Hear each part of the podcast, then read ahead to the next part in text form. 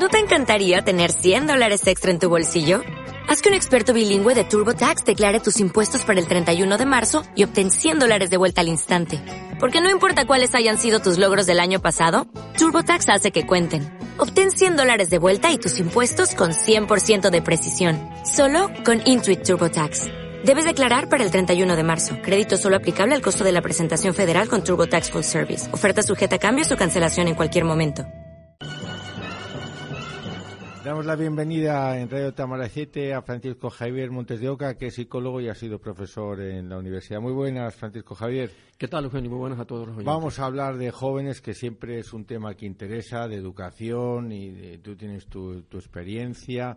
¿Cuál crees tú que es el principal problema que tienen que afrontar hoy los padres respecto de sus hijos jóvenes? qué es lo más gordo que hay hoy? Eh, un futuro de, incertidumbre, fundamentalmente, en general, para la familia, para los padres y para los, propios jóvenes. ¿Te, refieres al tema laboral o a más cosas? Eh, me refiero a su ubicación en la sociedad como, como a nivel productivo, efectivamente, a nivel de laboral, primero. Pero lógicamente yo creo que el tema es mucho más complejo, mucho más profundo y afecta a otras áreas de la vida del comportamiento eh, de los jóvenes y de la familia y de su relación con el ambiente. O sea, no todo es inserción laboral. De hecho, están emigrando, se van para buscarse la vida en otros, en otros países, en otras zonas, ¿no? Por el trabajo. Pero yo creo que no hay que centrar todo la posible patología que afecta a los jóvenes de hoy al tema laboral. Y, entonces, mm, ¿Cómo podemos colaborar a, responder a ese problema? ¿Qué, ¿Cómo hay que preparar o qué, cuáles son los acentos? Por ejemplo, perdón, eh, hay encuestas que hablan de que los jóvenes hoy, los llamados post-milenio, los jóvenes después del milenio, nacidos después del milenio, eh, son, están más integrados, eh, están más propensos a dialogar, entre otras cosas porque los padres de hoy no son los padres de hace 50 o 60 años. Es decir, hoy la familia, los padres en general, si no son familias desestructuradas, familias medias con cierta cultura, tienden más al, diálogo, a la comprensión, a hablar, a conversar, a respetar y a comprender. Hmm. En un sentido también hay un peligro que se está pasando al otro extremo, en el que no se pone límites. Y que eso también, eh, si quieres, hablamos de eso porque también tiene sus consecuencias, ¿no? Eh, sin embargo, estos propios jóvenes responden a encuestas y dicen y expresan que se encuentran solos, que no tienen con quién hablar. Eh, ¿No, tienen, amigos o no tienen padres? Tienen pocos amigos, no, no, tienen padres, tienen amigos, pero mm. están sumidos en las nuevas tecnologías que en cierto modo los conectan con el mundo como nunca, porque las nuevas tecnologías, los móviles, el smartphone y todo, todas las, altas tecnologías de hoy, estamos en la época eh, más conectada de toda la historia del planeta y de la humanidad. Y por contra, sin embargo, la gente, y también los jóvenes, lógicamente, manifiestan que se encuentran solos, que además hoy día el problema de la soledad es un problema que se está convirtiendo en, auténtica epidemia. De hecho, hay países como el Reino Unido donde donde se están se están creando ministerios de la soledad. Increíble, ¿no? Pero hasta ahora pensábamos, y es verdad, que afecta de manera especial a la gente mayor, a los dependientes, a los ancianos, a los que se quedan solos en las casas o en las residencias, o están enfermos. Pues no, también está afectando y también se quejan. Hay una encuesta en los Estados Unidos que habla de que el 25% de los jóvenes se quejan de que no tienen con quién hablar y que están también expuestos a ciertos estados de soledad que les puede conducir a comportamientos para suicidas. Sí, y a mil tipos de adicciones, ¿no? Por ejemplo. Y uno es el móvil, ¿eh? Sí, entonces, mm, ¿qué crees tú que es lo importante? Que hay que ponerle que las redes sociales son buenas, ¿no? Creo que son buenas, pero como que hay que ponerle carne, ¿no? Hay que poner relación, hay que tener actividades, hay que preocuparse por el mundo, por la propia promoción. Hay que proponer a los jóvenes y a los niños alternativas hay que vigilar que el móvil no sea el único elemento de contacto social con los demás, con las demás y con los grupos, y que no sea incluso el único artilugio, presente o regalo que, por ejemplo, que por ejemplo, los papás y las mamás están preparando para regalar como regalo de primera comunión. Hay un, hay un chiste muy simpático de Morgan, que es un, humorista que en algunas cosas no me gusta nada y en otras me parece genial, eh, que está un chico diciéndole a una chica, si me quieres, me lo dices a la cara, me mandas un WhatsApp. Se llama, llama al WhatsApp la forma de, decir las cosas a la cara. Se ha convertido en, en la forma más transparente de diálogo, ¿no? Cuando es un plasma. Cuando es un plasma. Eh, ¿Qué, hay que hacer entonces? ¿Cómo ponerle carne? ¿Hacer deporte? No sé. Yo creo que la familia y los padres tienen que fomentar el diálogo. Recuerdo de un, no, sé mucho un, joven que me decía que en un momento hubo un bloqueo de las redes y se quedó sin conexión por la noche, dos horas. Y entonces me decía de forma quizás un poco irónica, no sé si irónica o, o por lo menos simpática o por lo menos curiosa, de que ahora me doy cuenta cuán encantadores son mis padres. Ah, sí, qué bueno. Claro, entonces, claro, eh, el, decir, cuando además los mismos padres a veces, o, las personas que se sientan en un parque, parejas, no jóvenes, ¿eh?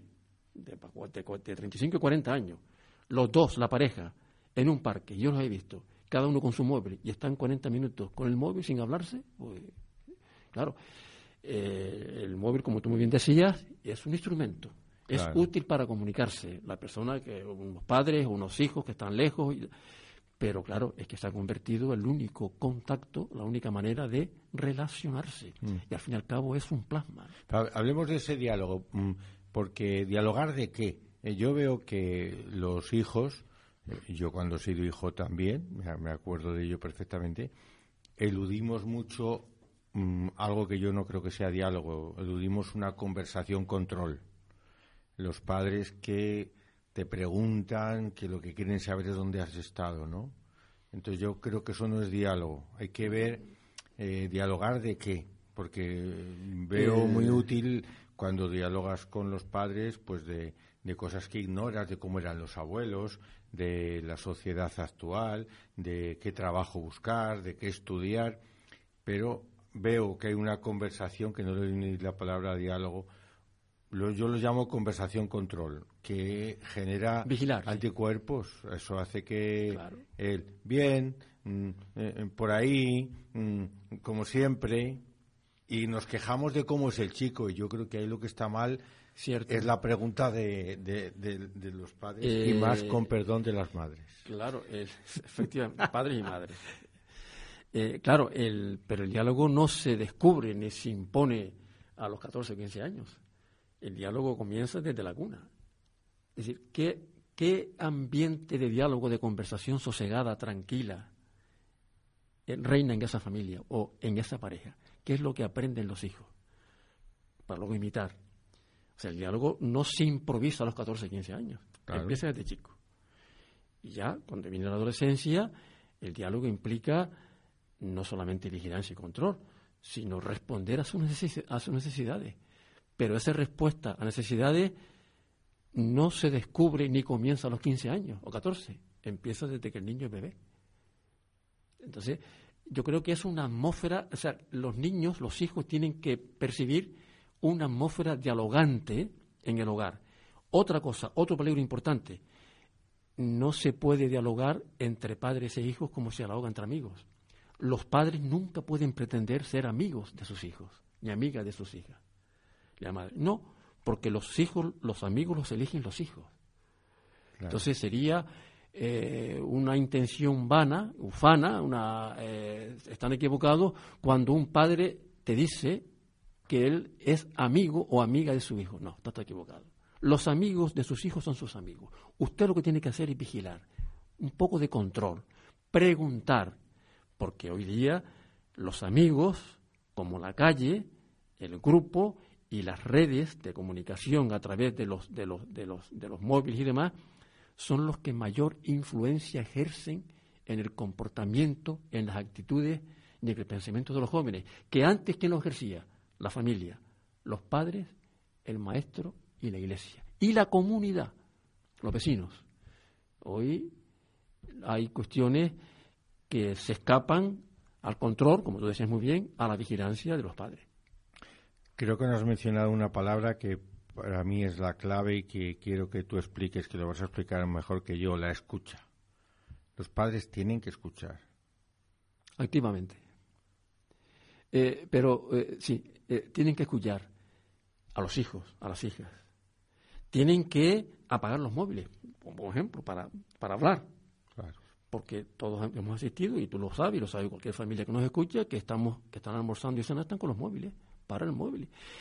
están tecleando, están sumidos en esta, en esta, en esta cuestión digital, en esta adicción digital, y, y no escuchan.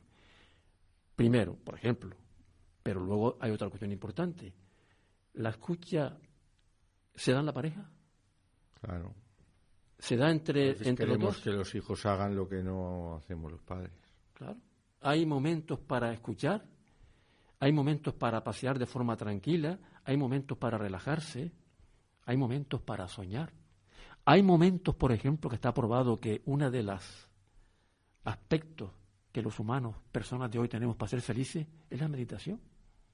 ¿Por la meditación? Sí, está claro. Diez minutos diarios o quince minutos.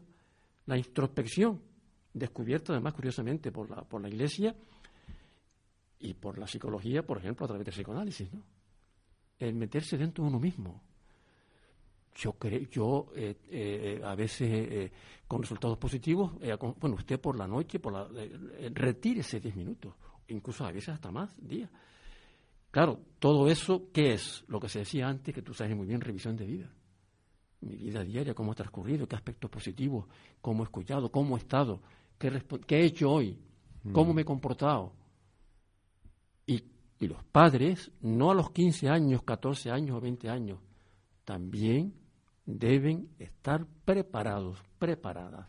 Él y ella, mamá y papá, a saber que también se pueden equivocar y deben también de pedir perdón. ¿Por qué no? Es que hay como una cierta obsesión, yo creo, eh, o creo que lo piensa mucha gente, ¿no?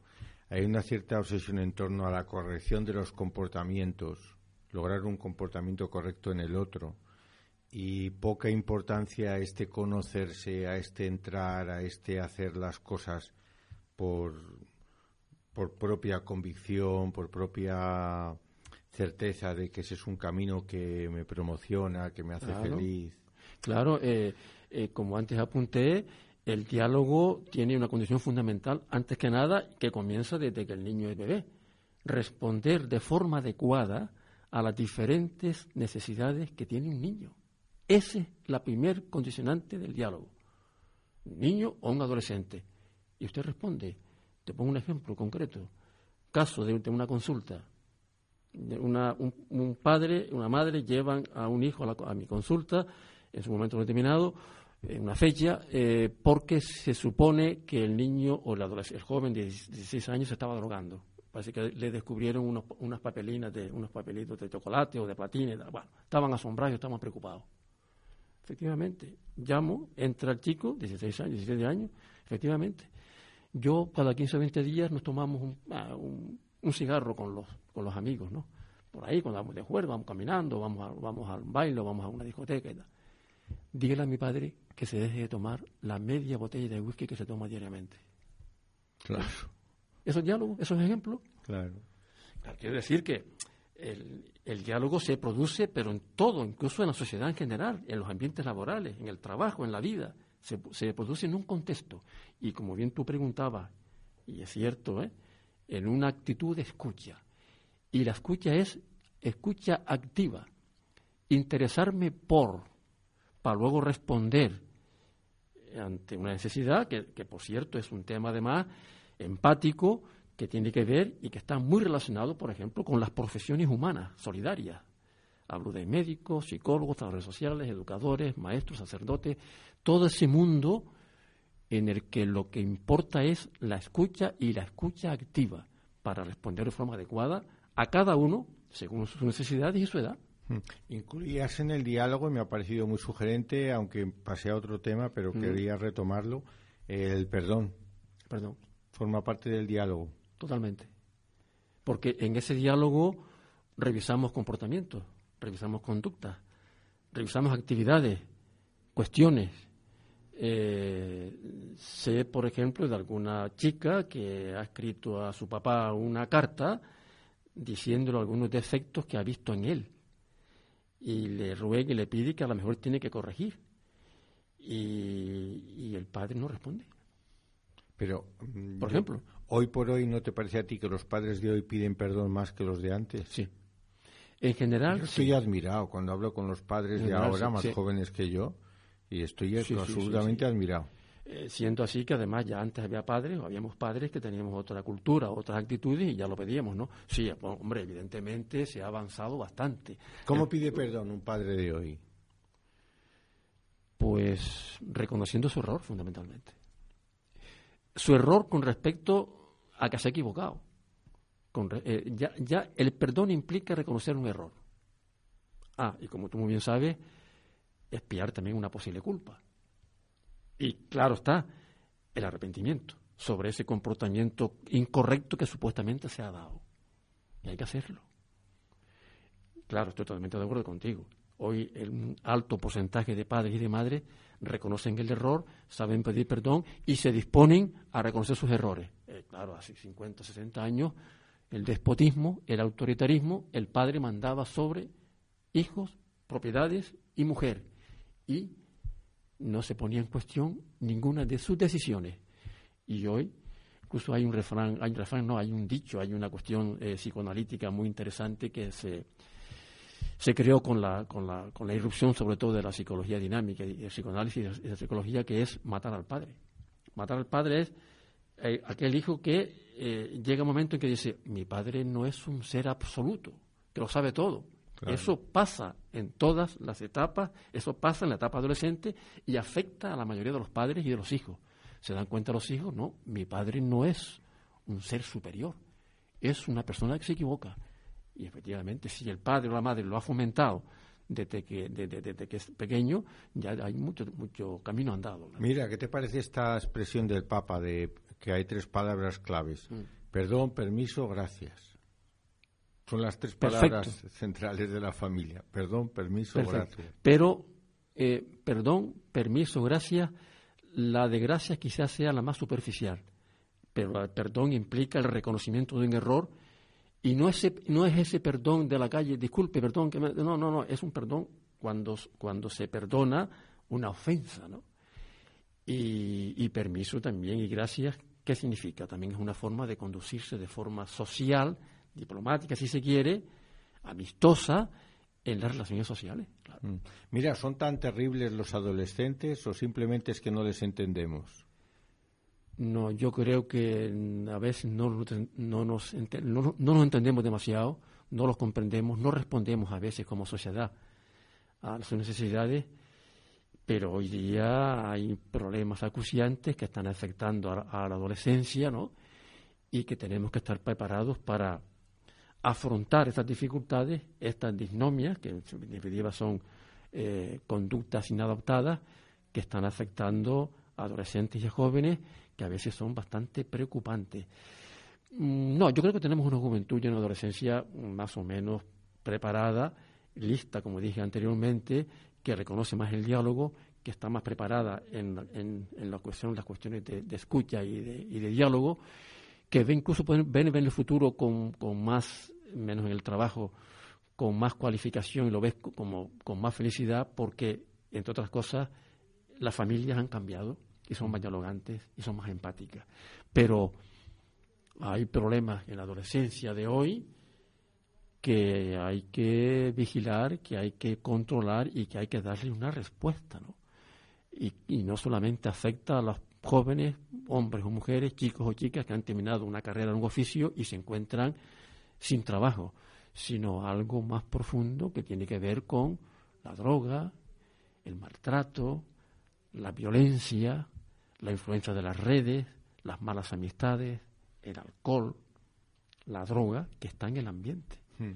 Mira, yo quería preguntarte también, ¿qué es lo más importante que hay que cuidar en la infancia para que no tengamos problemas en la adolescencia? ¿Qué hay que hacer? en esas etapas iniciales, cuando los niños son tan simpáticos, tan agradables, que van y vienen, que corren, que son, entre comillas, tan graciosos.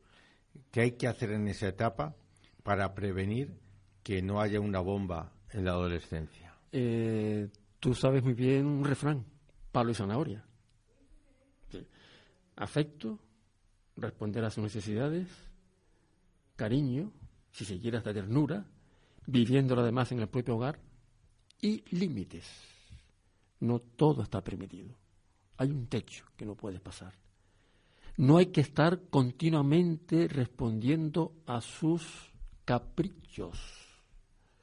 No, no es no, como se dice. Es decir, eh, hay un límite y hay cuestiones que no podemos traspasar, aunque el niño chico se enrabiete y llore. Eh, no, no todo se puede conseguir. Eh, hubo una época en los años 80 o por ahí que se hablaba, no, a los niños hay que entenderlos, hay que responder a todo porque se les frustra es que si no los preparamos, en pequeñas frustraciones. Hacer personas, ¿no? Claro, que luego con el tiempo se van a frustrar en la vida real, en el trabajo. No están preparados, no se les hace resilientes, no se les hace fuertes para que afronten las diferentes dificultades con el futuro. Y eso se hace fundamentalmente con afecto, con cariño, respondiendo a sus necesidades, pero sabiendo que no todo está permitido. Y eso sobre todo no solamente a los niños chicos y niñas, sino también a los adolescentes. Francisco Javier Montes de Oca, te volvemos a emplazar en otra ocasión. Encantado. Y nos alegra mucho contar contigo en Radio Tamalacete. Un gusto. Hasta, siempre.